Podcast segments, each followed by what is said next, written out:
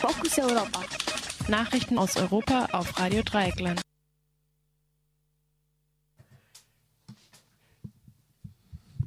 Österreich bekommt Auswirkungen des neuen äh, Arbeitsgesetzes zu spüren. EU kritisiert mangelnde äh, Korruptionsbekämpfung in Rumänien. Auch Tschechien schert sich aus dem EU-Migrationspakt aus. Regierungsbildung in Schweden gescheitert. In Österreich werden die ersten Auswirkungen des seit September geltenden Arbeitszeitgesetzes sichtbar. Den Gewerkschaften werden nach einem Bericht des Standard immer neue Arbeitsverträge vorgelegt, die massive Arbeitszeitverlängerungen enthalten. Die ersten Betroffenen der neuen Regelung sind anscheinend vor allem Saisonkräfte in der Tourismusbranche. Nach der neuen Regelung sind jetzt sogenannte freiwillige Zwölf-Stunden-Tage und Arbeit am Wochenende erlaubt. Diese im Arbeitsvertrag ausdrücklich formulierte Freiwilligkeit, länger zu arbeiten, ist in der Praxis eine Vorgabe des Arbeitgebers. Ohne die Zustimmung des Arbeitgebers kommt in aller Regel kein Arbeitsvertrag zustande. Mit der Klausel soll den minimalen rechtlichen Hürden Rechnung getragen, die nach massiver Kritik ins Gesetz eingeflossen sind. Ursprünglich hatte die Regierung aus konservativer ÖVP und die rechtsnationale ÖPV FPÖ nicht einmal diese Einschränkungen vorgesehen. Der Standard hatte in den letzten Wochen mehrmals davon berichtet, dass Mehrarbeit in manchen Firmen nicht mehr für den gesamten Betrieb geregelt wird. Stattdessen würden nur Einzelvereinbarungen geschlossen, sodass der Schutz kollektiver und gleichwertiger Arbeitsverträge zunehmend verwässert wird. Wenige Wochen vor der Übernahme der EU-Ratspräsidentschaft muss Rumänien sich mit schweren Vorwürfen seitens der EU-Kommission auseinandersetzen. In einem am Dienstag veröffentlichten Bericht der Kommission wird der rumänischen Regierung vorgeworfen, deutliche Rückschritte in Sachen Korruptionsbekämpfung und Rechtsstaatlichkeit zu machen. Bei der Repräsentation des Berichts lobte Kommissionsvize Franz Timmermans Fortschritte in Bulgarien, zeigte sich aber sehr traurig über die Entwicklung in Rumänien. Unter anderem gebe es massiven politischen Druck auf die nationale Antikorruptionsstelle und die Unabhängigkeit der Justiz. Der Bericht ist, der, ist Teil des Kooperations- und Kontrollverfahrens, das Rumänien und Bulgarien nach ihrem Beitritt zur EU 2007 durchlaufen.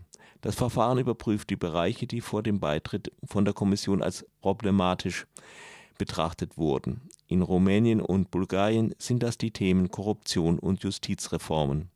Der Zeitpunkt des Berichts ist heikel.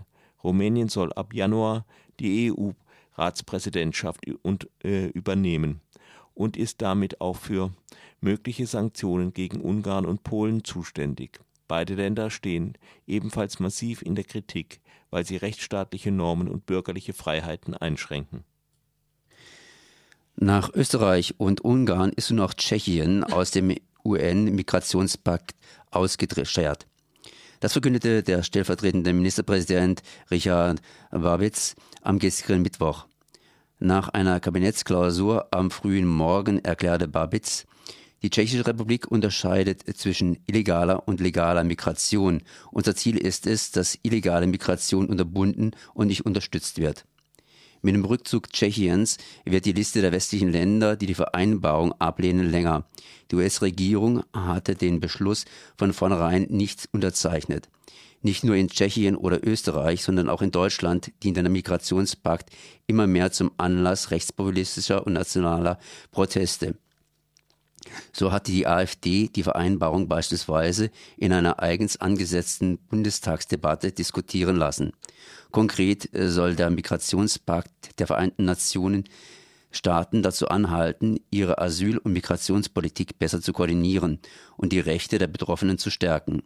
Für Rechtspopulisten ist das Abkommen ein willkommenes Beispiel für angebliche Pläne zur Masseneinwanderung nach Europa und in die USA. Allerdings hätte das Abkommen wohl wenig bis keine Auswirkung auf die nationalen und internationalen Gesetzgebungen. Die Souveränität der einzelnen Staaten in Fragen der Migration wird in der Vereinbarung extra betont.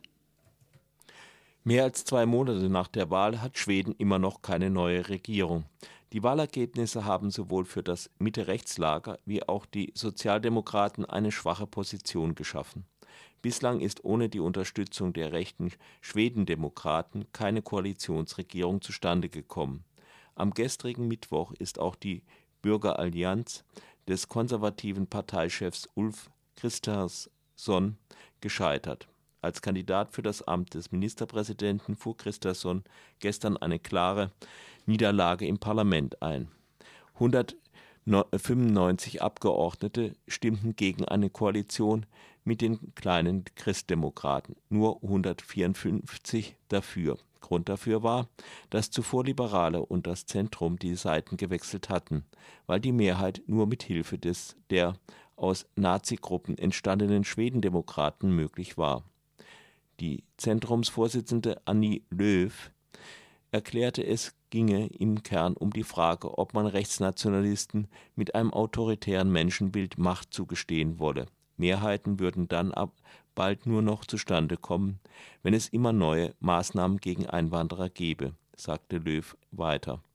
Die Ankündigung von Kristersson, sich der Schwedendemokraten nur für die Regierungsbildung zu bedienen und danach blockübergreifende Lösungen zu finden, war wenig glaubhaft.